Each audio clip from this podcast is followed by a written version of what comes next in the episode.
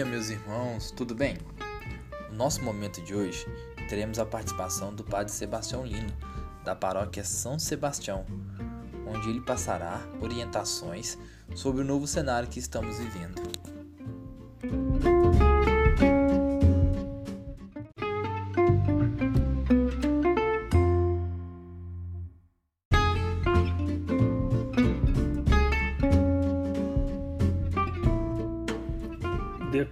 Decolores podcast para os amigos e amigas cursilistas. Eu sou o Padre Sebastião Ananias Lino, atualmente sou pároco da Paróquia São Sebastião em Oliveira, mas tive a graça durante três anos de assessorar como diretor espiritual o movimento Cursilho de Cristandade da nossa Diocese de Oliveira. Portanto, um cursilista em ação e, acima de tudo, um irmão na fé. Nesta podcast, nós vamos conversar um pouco sobre como viver nossa fé no novo cenário virtual. Pois bem, pelo batismo nós nos tornamos cristãos. Sabemos disso, todo cursilista tem clareza disso. O batismo a confirmação do nosso batismo, sacramento do Crisma, nos tornou engajados na vida de nossa comunidade, como membros ativos da nossa Igreja Católica, vivendo assim a nossa religião.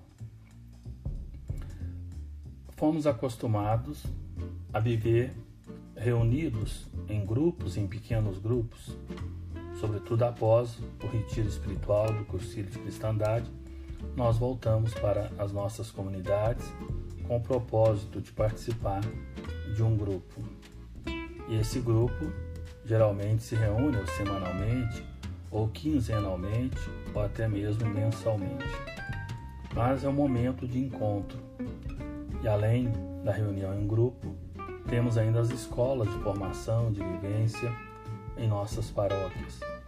Na cidade com mais de uma paróquia, nós tínhamos o costume de reunir as duas, três ou quatro paróquias para esse dia da escola de vivência e formação.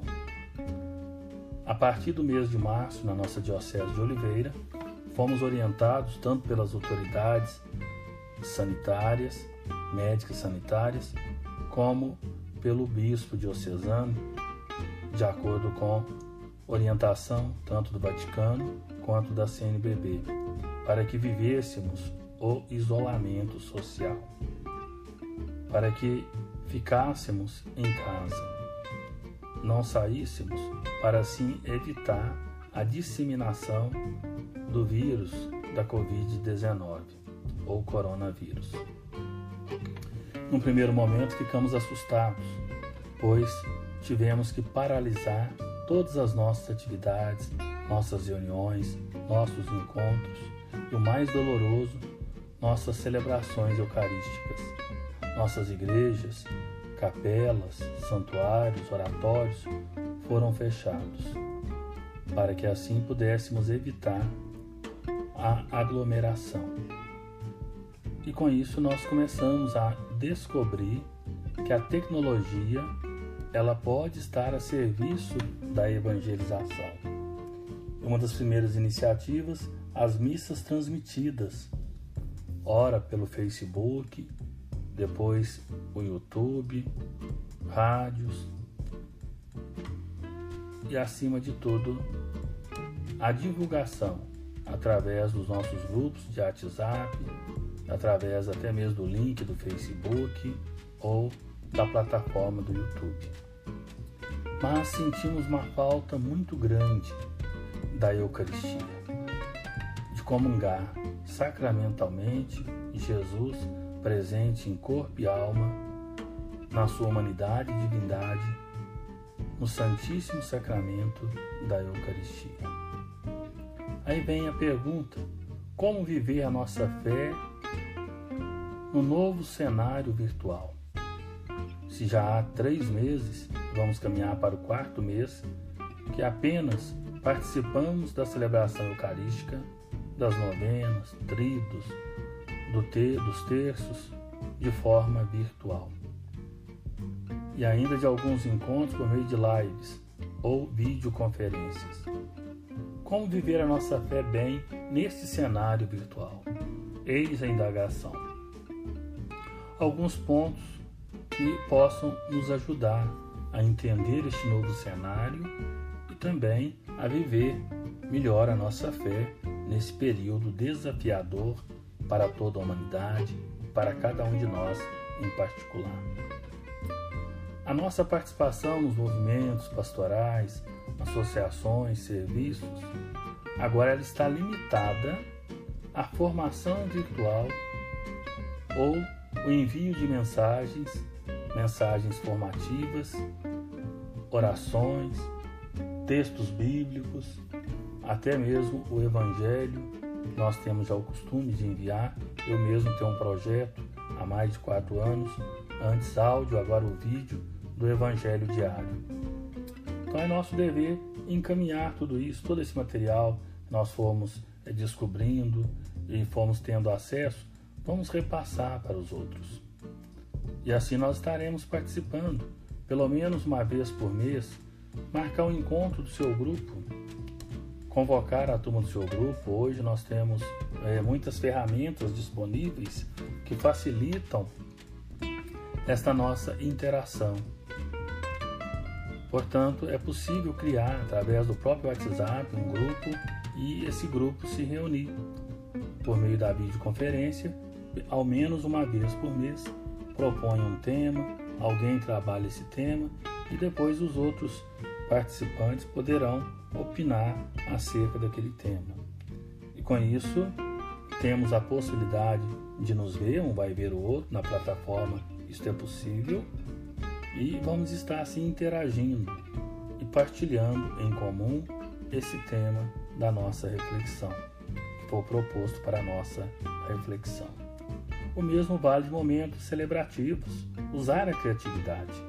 E quem sabe em grupo, rezar o texto em grupo, é, fazer alguma celebração, quem sabe uma celebração penitencial, e aí também propor um dia de jejum e oferecer esse jejum pelo fim dessa pandemia? Isso é possível? Conversando com o pároco de sua paróquia, veja também a possibilidade do cursilho organizar um grupo pequeno para evitar aglomeração, quem sabe três a cinco pessoas, seis, oito pessoas no máximo, um momento diante do Santíssimo Sacramento, e pode ser feita uma live ali diante do Santíssimo Sacramento, de tal maneira que as outras pessoas do grupo ou os outros membros do cursilho, né, da sua paróquia, tenham acesso e rezem, participem juntamente com o grupo que estiver promovendo. São caminhos alternativos que devemos buscar hoje para viver a nossa fé neste novo cenário virtual. Além desses momentos celebrativos, dizia também sobre o momento formativo mas ter uma sequência. Hoje nós sabemos do encaminhamento que o próprio GED nos oferece, o Grupo Executivo Diocesano nos oferece. Então, olhemos esses temas oferecidos e vamos realizar a nossa formação sobre esses temas que nos são oferecidos. Se houver alguma dúvida, consulte. Consulte o pároco da sua paróquia ou consulte o Padre Robson né, o responsável pelo cursilho, o diretor espiritual diocesano, Padre Paulinho, que também é, ajuda nessa formação. Padre Paulinho, todos nós conhecemos, sabemos da sua paixão, do seu amor, da sua dedicação ao cursilho na nossa diocese. Se tiverem alguma dúvida, podem também me consultar, mesmo com as minhas limitações. Quem sabe eu possa também ajudar de uma certa forma, né? contribuir para ajudar é, nesse momento formativo. Na sua casa, e é bom cada cursilista, que ainda não organizou, que organize o seu cantinho de oração lá na sua casa. Uma mesa, o crucifixo, a imagem de sua devoção, se não tiver a imagem de São Paulo Apóstolo, a imagem de Nossa Senhora, ou de São José, ou de algum santo de sua devoção, e ali faça o exercício disciplinar-se para a vida de oração. Tem ao longo do dia alguns momentos em que você estará ali no seu cantinho de oração, no seu pedacinho do céu, para rezar, para entrar em sintonia profunda com Deus. Fazer a sua oração, podemos usar até o material do cursilho, o livrinho do cursilho de oração, mas além disso, a sua oração espontânea, a palavra de Deus, Sagrada Escritura em mãos, rezar sobre a palavra de Deus e fazer sua meditação diária. Aí tem tantos livros bons de meditação e sugerimos até um livro antigo, tradicional, mas que ajudou tanta gente, pode te ajudar, a imitação de Cristo. Tantos outros materiais que hoje nós temos, a própria internet também nos concede, é, nos apresenta, tem à disposição tanto material para a nossa meditação diária. Mas lembrar que o livro por excelência de oração e de meditação é a Sagrada Escritura. Então aprenda a rezar sobre a palavra de Deus. A leitura orante ou da liturgia diária, pega algum texto da liturgia diária e faça a sua leitura orante ali naquele seu espaço de oração. Aprenda ainda a silenciar-se. Através do silêncio, Deus vai nos falando. Quando nós fechamos o ouvido para o barulho, para a agitação de cada dia, Sabemos que mesmo nesse tempo de confinamento, de isolamento, ainda há muito barulho.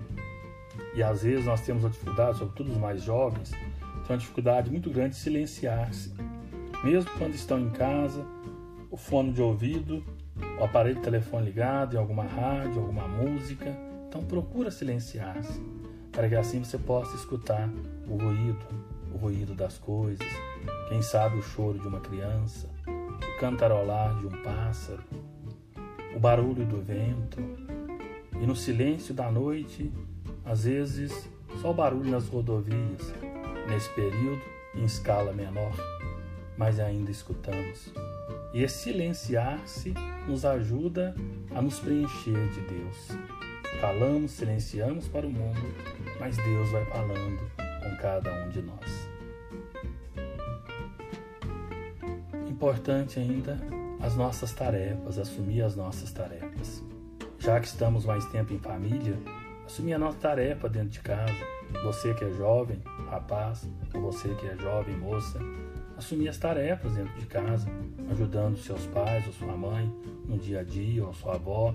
Se em casa está tranquilo, vai ajudar alguém. Quem sabe ajudar até um vizinho, usando a máscara, usando a higienização, de acordo com as orientações que nós temos, mas assuma alguma tarefa. Não fique na ociosidade, só na televisão o dia inteiro. Aliás, até evite ficar escutando os noticiários para que sua cabeça não encha mais ainda e isso venha trazer perturbação, uma apreensão maior na sua vida. Se você voltou a trabalhar, então faça seu trabalho com dedicação, trabalhe com mais afinco, com mais empenho. Isso vai ajudando a viver esse tempo de pandemia. Trago aqui ainda para nossa reflexão um texto, um texto de um bispo, Dom Pedro Brito Guimarães, arcebispo de Palmas, lá no Tocantins. Ele escreveu praticamente depois da Páscoa, no início de maio, meados de maio, esse texto, mas eu trago que eu acho que é um texto muito atual vai nos ajudar nessa reflexão, né, é nesse podcast nosso. Concretamente, o que fazer? Pergunta Dom Brito.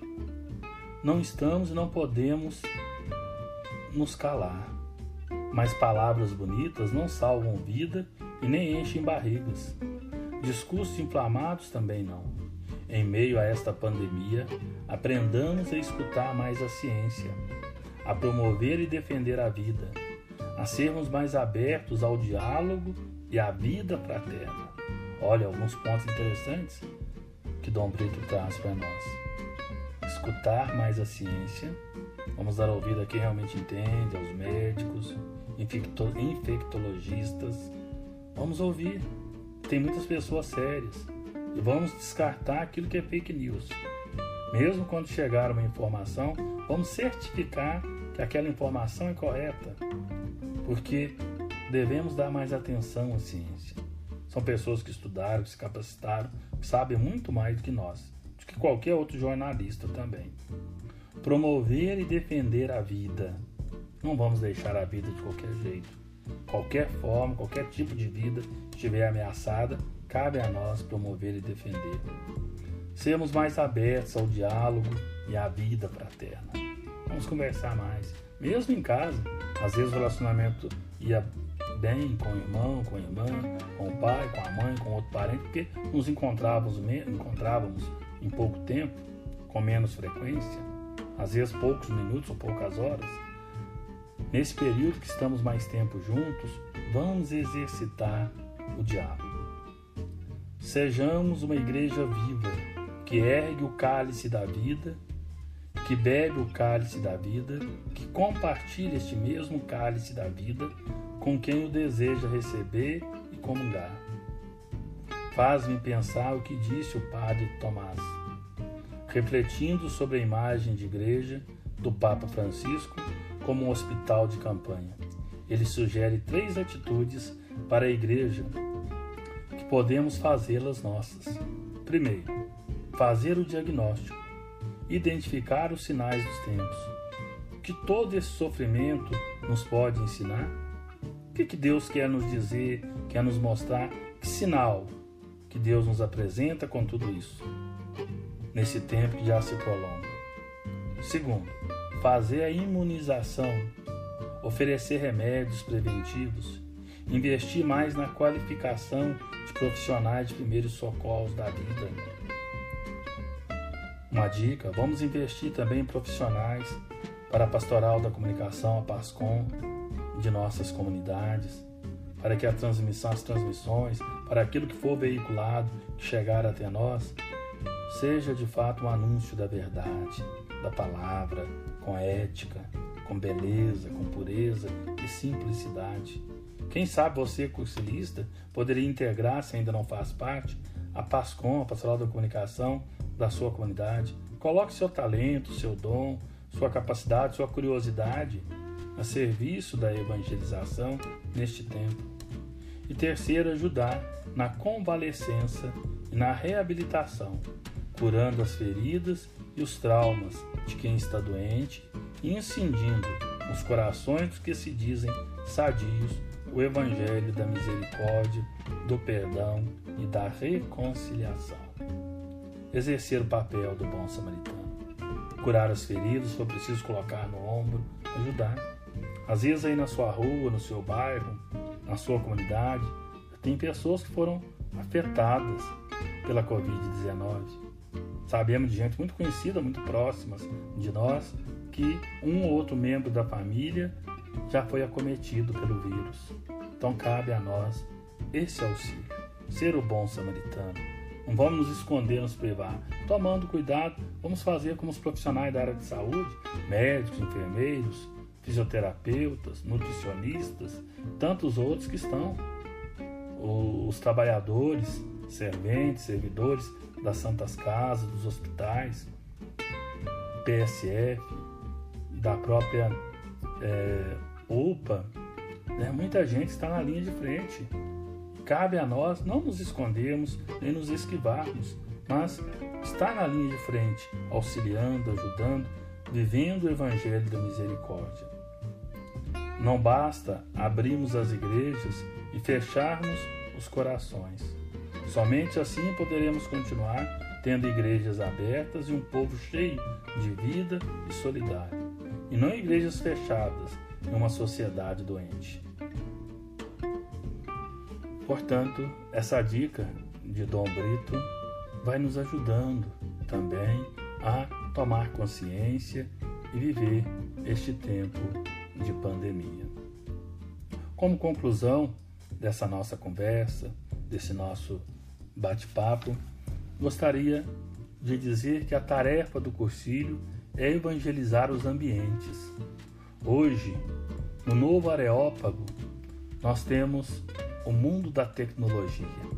E cabe ao cursilista ser discípulo e missionário neste mundo, purificando, evitando os fake news, e aí cabe a nós evitar também divulgar notícias falsas.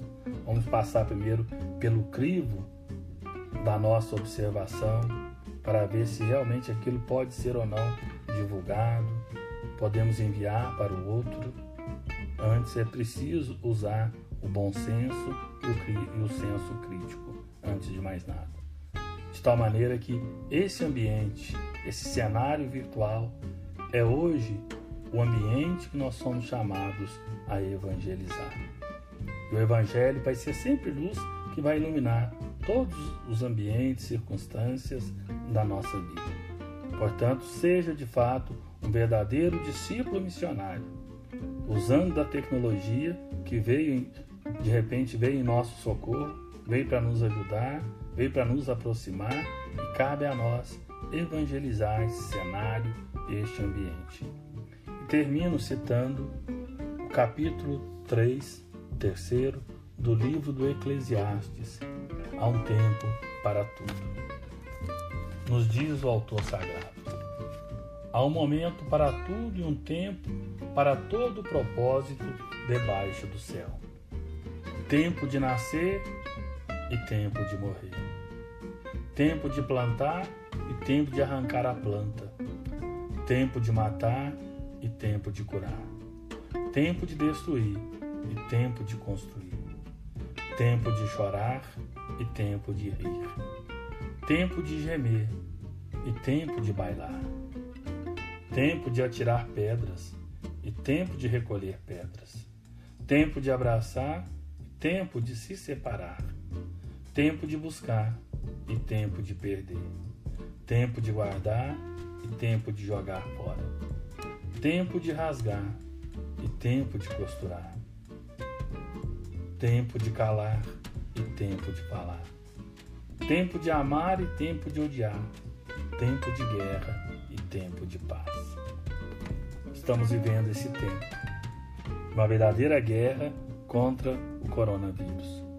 Mas podemos ter certeza que virá o tempo da paz, virá o tempo da bonança, virá o tempo de uma vida saudável. Mas com certeza nós sairemos todos modificados dessa experiência de pandemia. A nossa vida vai continuar, mas não como era antes, pois devemos aprender e tirar muitas lições desse tempo para a nossa vida. Enquanto isso, que nós nos sirvamos daquilo que esse tempo nos apresenta. E hoje a evangelização passa pelo cenário virtual. Saibamos nos preparar bem para participar da missa. Como se nós, de fato, mesmo da nossa casa, como se nós estivéssemos em uma igreja, uma capela. Vamos nos preparar antes com a oração, nos colocar na presença do Divino Espírito Santo, para que a nossa participação, mesmo assentados na poltrona ou na cadeira de nossa casa, seja uma participação respeitosa. É um sacramento que está sendo celebrado. É Jesus que se faz presente eu entro em comunhão com Ele, uma comunhão profunda e espiritual. Por isso, eu devo estar preparado para celebrar e celebrar bem a Eucaristia. Não é momento durante a missa de tomar café, de ficar lanchando, até fazer uso de bebida alcoólica. Não, vamos respeitar esse momento da nossa casa, do nosso cantinho de oração, da necessidade de uma preparação adequada, respeitosa para a nossa participação mesmo virtual, na celebração da Eucaristia. Deve ser o momento mais importante do nosso dia, momento sagrado. Eu me lembro de Moisés, lá em Êxodo, capítulo 3, quando de sua vocação. Moisés se aproxima da sarça ardente e escuta a voz: Tira a sandália de seus pés. O lugar que você pisa é um lugar sagrado. Nosso momento de participar da Eucaristia, seja presencial ou virtual, é momento sagrado para todos nós. Por isso, nos despojemos de tudo e que os nossos corações sejam levados ao alto, para que, assim desligados de tudo aquilo que é terreno, nós entremos nessa sintonia profunda com Jesus e, de fato, celebremos juntamente com Ele, pois Ele é o verdadeiro celebrante, celebremos e alcancemos os frutos próprios, a graça de Deus que é derramada sobre nós neste augusto sacramento. Fica aí a nossa orientação, a nossa dica para participarmos bem desses momentos, como cursilista, evangelizando os ambientes, que nós sejamos evangelizadores da nossa família, dos nossos amigos, para que todos participem de uma forma frutuosa da Eucaristia neste cenário virtual. Agradeço a todos pela atenção, agradeço ao Kelvin pelo convite, estar aqui com vocês, usando desta ferramenta através da nossa tecnologia, aquilo que a tecnologia nos oferece. Eu dizia atrás, repito aqui, ainda bem que Deus enviou a tecnologia em nosso socorro nesse tempo de isolamento, mas através dela nós nos fazemos próximos uns dos outros. Que Deus abençoe a cada cursilista, que Deus abençoe as nossas famílias, que Deus abençoe a todos os fiéis cristãos, católicos, que Deus abençoe toda a humanidade. Que não nos falte as virtudes teologais, a fé, a esperança e o amor caridade. Um abraço virtual para cada um, um beijo no coração de cada um e a certeza de minhas orações e a certeza ainda maior de que nós somos o que somos pela graça de Deus.